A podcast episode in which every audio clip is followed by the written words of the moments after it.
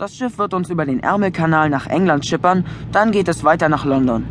Dort warten zwei Wochen Sprachferien auf mich. Das verdanke ich Coolman. Meine Englischlehrerin, die alte Maya, hat gesagt, mein Englisch sei awful. Coolman hat behauptet, awful bedeutet so viel wie fantastisch, einzigartig, unübertrefflich. Stimmt doch auch. Es stimmt eben nicht. Aber ich habe es ihm ein ganzes Jahr lang geglaubt und es im Unterricht ruhiger angehen lassen. Mein größter Fehler? Ich höre zu oft auf Coolman, obwohl ich es längst besser wissen müsste. Erst als ich die 5 in Englisch hatte, habe ich das Wort im Wörterbuch nachgeschlagen. Da stand es schwarz auf weiß. Awful bedeutet nicht fantastisch, einzigartig, unübertrefflich, sondern furchtbar, schrecklich, grauenhaft. Mein einziger Trost ist, dass das Englisch meiner großen Schwester Anti auch nicht besser ist als meins und sie mich deswegen begleitet.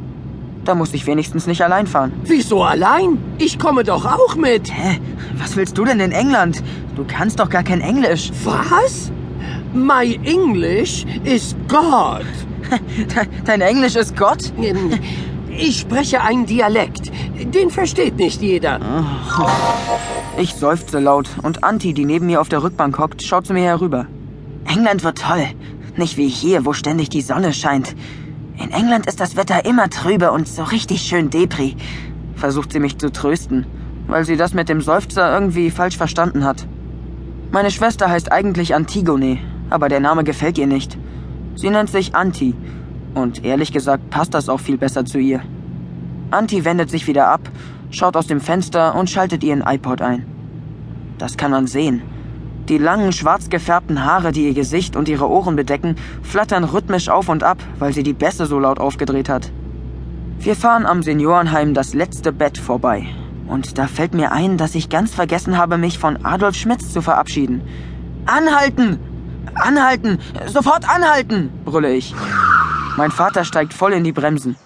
Wahrscheinlich glaubt er, dass ich meinen Pass vergessen habe oder die 20 Packungen Schwarzbrot, die mir meine Mutter eingepackt hat, weil die Engländer getoastete Holzspäne statt richtiges Brot zum Frühstück essen. Adolf Schmitz wohnt im letzten Bett und ist so eine Art Freund von mir, obwohl er mich ursprünglich für einen Taschendieb gehalten hat. Aber das ist eine andere Geschichte. Ich greife durch das offene Seitenfenster nach dem Türgriff. Von innen kann ich die Tür nicht öffnen, weil meine Eltern glauben, dass Autofahrten ohne Kindersicherung für Zwölfjährige viel zu gefährlich sind. Ich habe keine Lust auf lange Diskussionen. Mit Coolman kann man sowieso nicht diskutieren. Also öffne ich noch einmal die Tür, damit Coolman aussteigen kann. Anti sieht mich durch ihre langen schwarzen Haare hindurch an, als wäre ich verrückt geworden.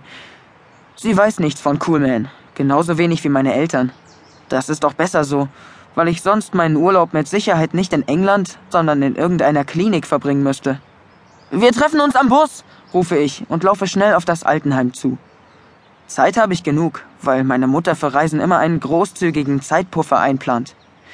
Am liebsten wäre sie schon gestern Abend losgefahren und hätte auf dem Parkplatz ein Zelt aufgeschlagen, damit wir auf gar keinen Fall zu spät kommen. Ich renne in das Seniorenheim und klopfe an die Tür von Adolf Schmitz. Sein Zimmer hat die Nummer 0815 und es dauert nicht lange, bis er öffnet. Hallo Jungchen, schön dich zu sehen, begrüßt Adolf Schmitz mich. Er ist früher zur See gefahren, ist am ganzen Körper tätowiert und hat ebenfalls einen unsichtbaren Begleiter.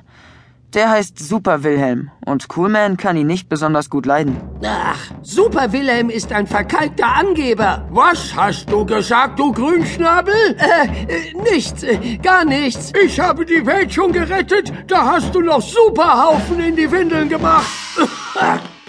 Adolf Schmitz ist der Einzige, der nachempfinden kann, was ich mit Coolman durchmache. Er wird mir fehlen, wenn ich in England bin. Also Adolf Schmitz natürlich, nicht Coolman. Ich wollte mich nur schnell verabschieden. Ich fahre zwei Wochen nach London, erkläre ich Adolf Schmitz. Oh, das trifft sich ja prima, Jungchen, erwidert er. Da kannst du einen Brief für mich abgeben. Warte einen Moment, dauert nur eine Sekunde. Adolf Schmitz greift nach einem Schreibblock, auf dem er ein paar Zeilen notiert. Dann steckt er das Blatt in einen Umschlag, sprüht etwas von seinem Rasierwasser drauf und versiegelt den Brief mit seiner Spucke. Schon fertig, sagt er, als er einen Namen auf dem Kuvert notiert hat. Den gibst du der Königin, aber nur persönlich, Jungchen, verstanden? Äh, wem? Ich starre ihn an. Na, der englischen Königin. Hörst du schlecht? Die wohnt doch auch in London. Warum schicken Sie den Brief nicht per Post? frage ich, weil ich nicht wirklich glaube, dass man da am Buckingham Palast einfach so klingeln kann, um einen Brief abzugeben.